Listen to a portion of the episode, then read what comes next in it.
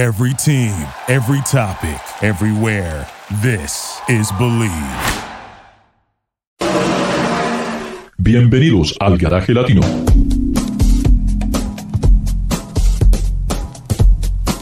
El programa internacional del mundo sobre ruedas para que disfrute de su automóvil.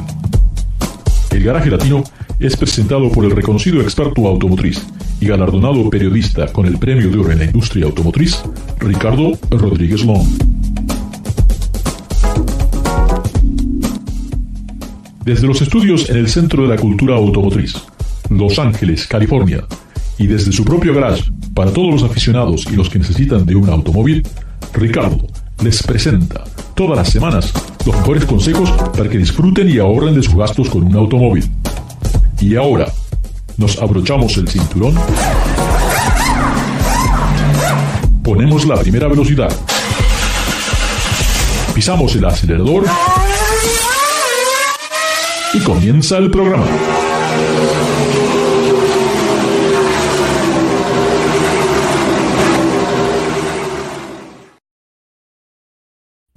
¿Qué tal amigos de Ricardo, su servidor? Como lo hacemos todas las semanas, muchísimas gracias por estar con nosotros. Recuerden, aquí no hablamos de la farándula, no hablamos de béisbol, no hablamos de fútbol, solamente nos interesa platicar chismes, cosas que aprendemos, eh, autos que probamos, comentarios, todo lo que tiene que ver con la industria del automóvil y los camiones, ¿por qué no también? Hoy tengo el gran placer de estar con David Logi, Autosanguer en YouTube, eh, que vamos a compartir algunas cosas que hemos descubierto esta semana. Recuerden, coméntenle a sus amigos que si quieren escuchar a Garage Latino, lo pueden hacer a través del Believe Network o también a través de los podcasts en Spotify o Luminary. Eh, una semana muy interesante, no muchas cosas graves que han sucedido, pero sí tuvimos la oportunidad de probar este, poder tocar ciertos automóviles que todavía ni siquiera están en el mercado. Pero ya lo traemos a David. ¿Cómo está David? ¿Qué pasó, Ricardo? Estimado auditorio, buenas noches, sean bienvenidos. Estoy muy contento, como le comentaba a David antes de comenzar el programa, ya estamos eh, ya tenemos una solución para poder recuperar nuestro Facebook y también hemos eh, solucionado problemas de la Internet que nos habían afectado durante las últimas semanas, así que ya estamos contentos de, poder eh, recuperar eh, esa energía que se había perdido un poquito. Esto es Latino en HD. Algo interesante esta semana, David. Oh, sí. Para empezar, bueno, la semana pasada, si recordarán, hablamos de que el uh, Honda Clarity ya es bye bye, sayonara. una, pena, una pena, una, realmente a mí me da pena porque un gran esfuerzo de Honda con ese proyecto. El auto, el estilo del auto nunca me llamó mucho la atención, pero la tecnología que tenía, sí, increíble. Absolutamente.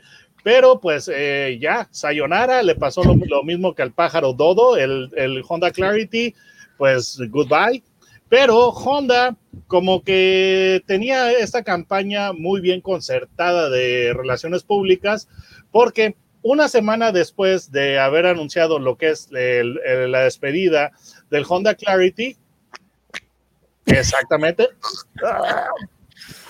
eh, ya ellos anuncian otro capítulo y es la de los autos eléctricos y Honda ya anunció finalmente el nombre de su nuevo auto eléctrico que va a estar saliendo en el 2024. Se llama Prologue. No sé, es un nombre difícil de pronunciar, difícil de entender, me parece. No sé, me, llama un poco la atención, ¿no? Porque no, ¿qué, significa? O sea, no, no, no, no le veo una conexión, pero seguro que hay alguna. En, en Japón tiene que haber, seguro que hay alguna conexión con eso, ¿no? Sí, pues la verdad el asunto a mí me parece un nombre extraño, pero como que está hablando, eh, es el, capítulo o la introducción a lo que van a ser sus autos eléctricos. Y déjate explico por qué pienso que se tomó esa decisión. Sí. Ese auto va a utilizar eh, una arquitectura de General Motors. Está hecho en sociedad con General Motors. General Motors está sacando una arquitectura para autos eléctricos y um, lo va a utilizar en la Hummer y lo va a usar en el Cadillac eh, Lyric. Y Honda, eh, a partir de esa, de, esa plataforma, de esa arquitectura, va a sacar este auto. ¿Qué es lo que está sucediendo? Que Honda va a diseñar en la carrocería y va a diseñar el interior y todos los elementos visuales del Prologue. Ahora, David, no tiene nada que ver con el Bolt, ¿verdad? ¿Con el pot? Con el Bolt, con el Bolt, con el Bolt. Ah, no, no, no. El que acaban de hacer el recall. No, no, no, no, no. Eso, esa es una, no, no, no, espero que no, definitivamente. Es una arquitectura completamente nueva y esa eh, va a tener las, las, nuevas baterías Ultium de General Motors. Son, es una nueva generación de baterías, es un avance muy importante. Entonces, la, eh, eh, va a utilizar esas baterías. ¿Por qué es tan importante las baterías Ultium?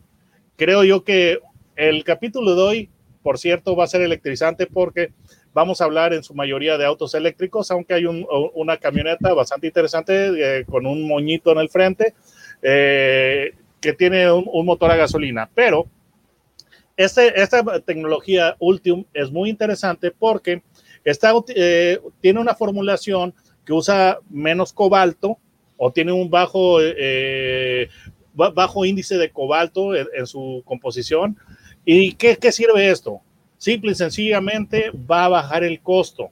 Es una manera de ya hacer las baterías más económicas para que vaya bajando el precio. No sé si ustedes recordarán los celulares que cuando salieron inicialmente eran muy caros, mil dólares posiblemente.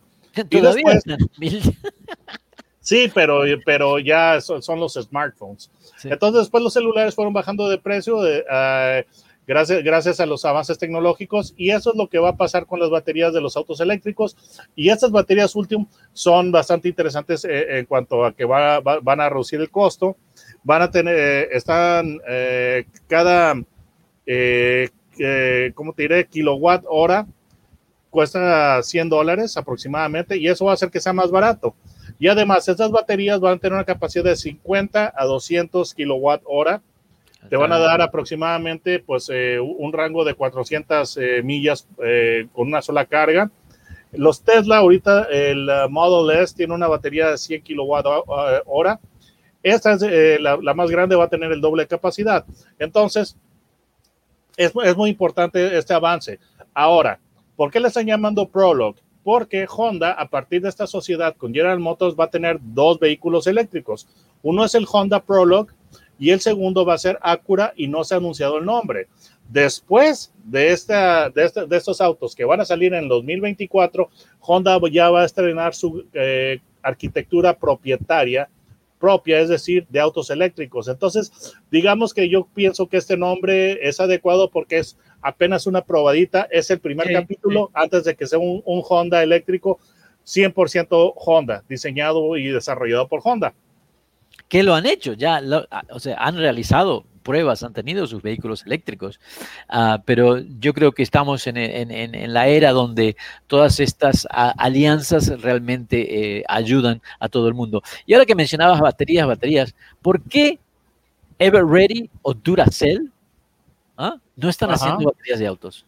Yo hubiera pensado mm. que iban a ser los primeros que iban a salir con las baterías de autos.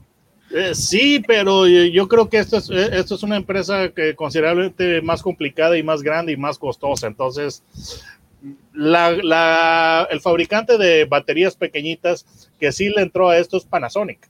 Claro. Pero claro. Everready. Panasonic no, existen?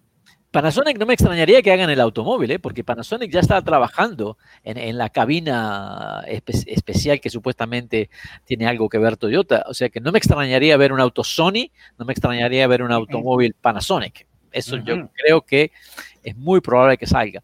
Y hablando de, de, de, de autos eléctricos, eh, bueno, mencionaste eh, el, el, el año 2024. Eh, un poquito más adelante, amigos, quiero contarles del vehículo 2024 que tuve la oportunidad de estar. Oh, yes. Realmente me llamó oh, mucho, yes. mucho la atención y me dejó muchas preguntas, muchas, muchas preguntas. Pero otro eléctrico que se me hace difícil de, de aceptar. Este, no, no tanto como fue el Corvette, porque después de manejar el Corvette entendí, no tiene nada que ver el Corvette, el C8 con el, con el C7, completamente uh -huh. diferentes vehículos. Uh -huh un adelanto, pero el Mazda Miata eléctrico eh, no lo, no lo puedo entender, no, no, no me cabe. Este, cuando vayas a ver una película, te, te voy a pedir, no te voy a pedir jamás de que me la cuentes porque me vas a dar el final. Entonces ya te adelantaste, Ricardo, te adelantaste con unos cuatro o cinco capítulos. bueno, pero podemos seguir porque, eh, te, digo, es, me parece, no sé, esto de... de no, no hay cambios, no hay ruido, no hay sonido, no hay nada. Estamos aquí con David Logi en Garage Latino, como lo hacemos todas las semanas. ¿Cómo hacen para suscribirse o encontrarte en, YouTube, uh, David? Simplemente pongan mi nombre, es, eh, lo están viendo en la pantalla, David Logi le ponen, ponen mi nombre en YouTube y ahí automáticamente va a arrojar el canal. Así que por favor amigos, suscríbanse al canal de, David. Eh, cosas que tenemos aquí en el tintero, como dicen, bueno, vamos a hablar un poco más de lo que es este Mazda eléctrico.